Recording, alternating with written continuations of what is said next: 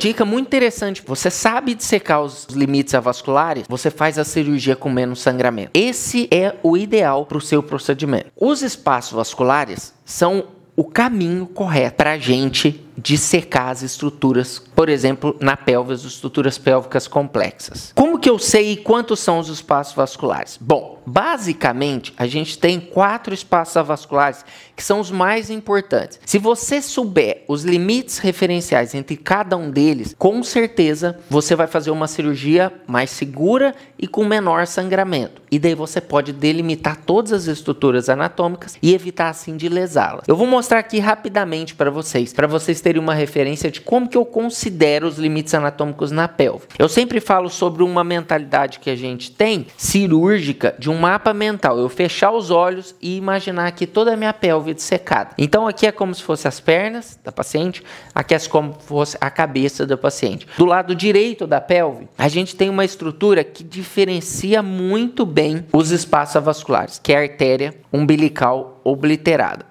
Eu acho que ela é muito mais que isso. Ela divide para a gente em dois espaços muito importantes. O primeiro deles é o seguinte: tudo que tiver lateral a artéria umbilical obliterada, eu vou considerar tecido linfonodal e tudo que tiver linfonodal para lá e tudo que tiver medial artéria umbilical obliterada, eu vou considerar tecido parametrial. Esse já é um marco importante para você diferenciar nas suas cirurgias. Vou dar um exemplo aqui. Você vai fazer a sua cirurgia e vai abordar os linfonodos. Você não precisa vir medial artéria umbilical obliterada. Por quê? Porque os linfonodos estão aqui na parte lateral. Se você vier para cá, vai ter tecido amarelo, tecido adiposo, que sugere que seja linfonodo, mas não tem linfonodo. É claro, no parametro tem linfonodo, mas a não ser que você for fazer uma ressecção de um linfonodo sentinela, em que você precisa identificar um linfonodo, todas as cadeias linfonodais vão estar tá aqui de forma importante. Se você, por exemplo, você pode fazer, e muitas das vezes a gente faz,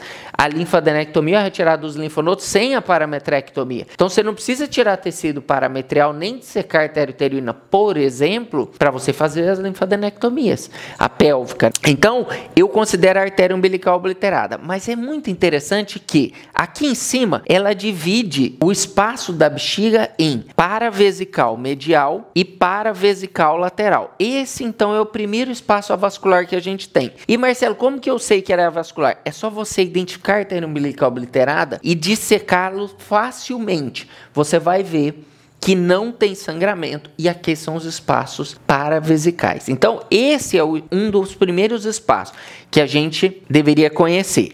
Quando a gente pega a artéria umbilical obliterada, a gente sabe que ela é ramo da artéria ilíaca interna e é o primeiro ramo que sobe, certo? Quando ela sobe, ela um primeiro ramo que ela der aqui para o útero é a artéria uterina. Aqui é muito interessante didaticamente a gente dividir assim, ó. Artéria uterina, o que tiver para cima é espaço para vesical e o que tiver para baixo é espaço para retal. Então a gente já tem aqui o segundo espaço. O segundo, ele geralmente é dividido baseado no ureter e no plexo hipogástrico inferior. O que, que a gente vai dividir aqui? Ó? Em dois. Você vai ter um medial e um lateral. O lateral, ele vai começar com L, então é o lático. O medial é o Okabayashi. Então fica muito interessante e aqui a gente tem o segundo e o terceiro espaço. O quarto espaço é o espaço de Iabuki. O espaço de Iabuki eu vou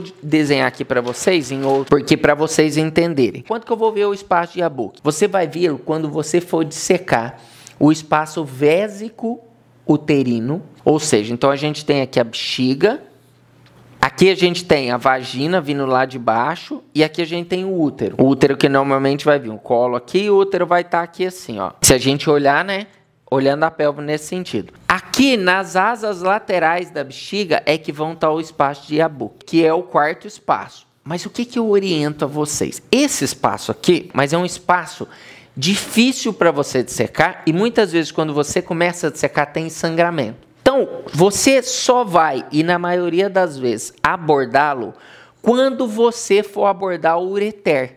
Então, o que, que eu sugiro? Se você soltou aqui a bexiga no espaço vesicouterino, você foi para a lateral na asa, começou a sangrar, para, Porque se você for abordar o parâmetro aqui, você vai chegar no espaço de Yabuki. Como? A artéria uterina vai estar tá passando aqui, a artéria uterina ela cruza por cima do ureter. Então, a artéria uterina vai estar tá cruzando por cima e você vai dissecar por baixo, você vai ver o ureter passando por baixo.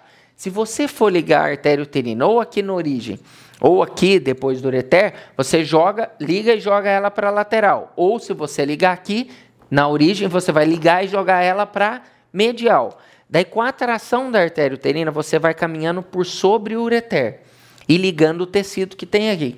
Por quê? Qual que é o objetivo nosso quando a gente faz uma dissecção ureteral? É jogar o ureter cada vez para lateral, para preservar ele. E a gente vai tirar as estruturas que tem medial a ele. Quando eu chegar aqui na asa da bexiga e o ureter estiver entrando no trígono vesical, a partir do momento que eu ia acessá-lo para lateral, eu entrei no espaço de Yabuki. Então, ele não é um espaço que é facilmente identificado. Você requer um número de cirurgias aí para você identificá-lo, mas para vocês conhecerem que é o quarto espaço. E esse espaço assim como os outros, primeiro, segundo e terceiro, eles são espaços, guarde isso, eles são espaços avasculares. Então, se você estiver dissecando e começar a sangrar, o que, que você tem que fazer? Para, recua e restaura a anatomia. Por quê?